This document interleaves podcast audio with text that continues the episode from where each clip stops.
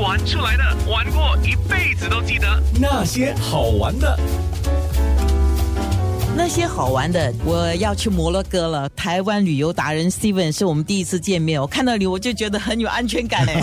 嗨，新加坡的朋友大家好，我是 Steven，跟大家分享关于摩洛哥的美好的事情。摩洛哥是一个怎么样的地方？地理来说，它其实有山、有海、有瀑布，它正好位于地中海跟大西洋的交界，所以在那个地方汇聚了所有自然景观，看雪有雪。你想要看瀑布有瀑布，你想要看河流有河流，你想要看大海有大海。如果你从历史的角度来说，这个地方汇聚了所有你所知道的关于任何的文化，除了我们亚洲文化没有以外，那个地方原本是沙漠的波波人居住的，所以是沙漠部落。后来阿拉伯人有统治那个地方，所以那里有阿拉伯的文化。欧洲的人有去到那边统治那个地方，所以那里有欧洲的文化。可以就是说，那里是一个集中所有各个国家各个民族元素的地方。我们常常会说摩洛哥感觉好像是是不是很落后，但是其实摩洛哥是整个非洲经济的火车头，在某些层面发展的比南非更要好。那 Steven 六月四号我们出发到摩洛哥去嘛？大概那个天气概况是怎么样的？我就想到一个很有趣的故事哦。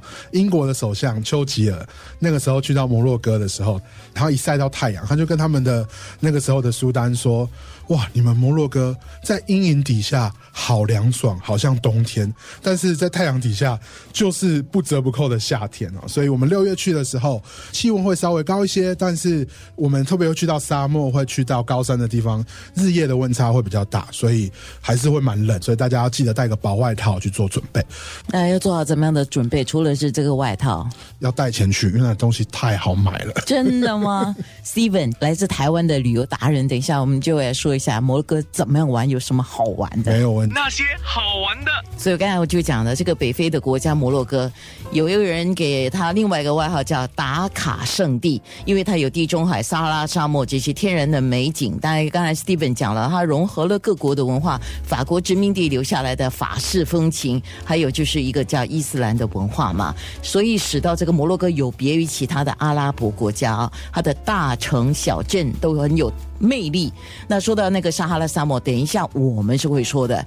那个时候啊，你一定要准备好一条头巾啊，然后准备你的太阳眼镜，然后当然相机、手机，还有你的心情，因为你会很兴奋的又叫又跳。